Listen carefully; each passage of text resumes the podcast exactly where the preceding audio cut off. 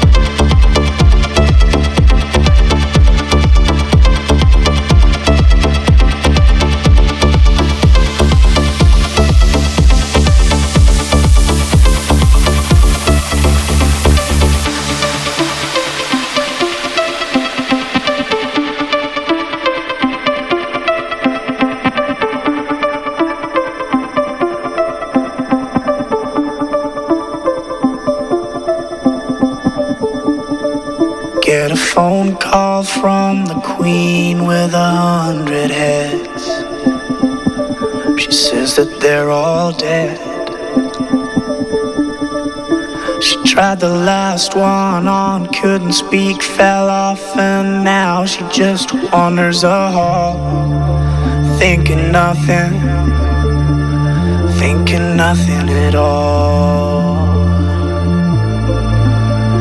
Once there was a man who had a little too much time on his hand and never stopped to think that he was getting older.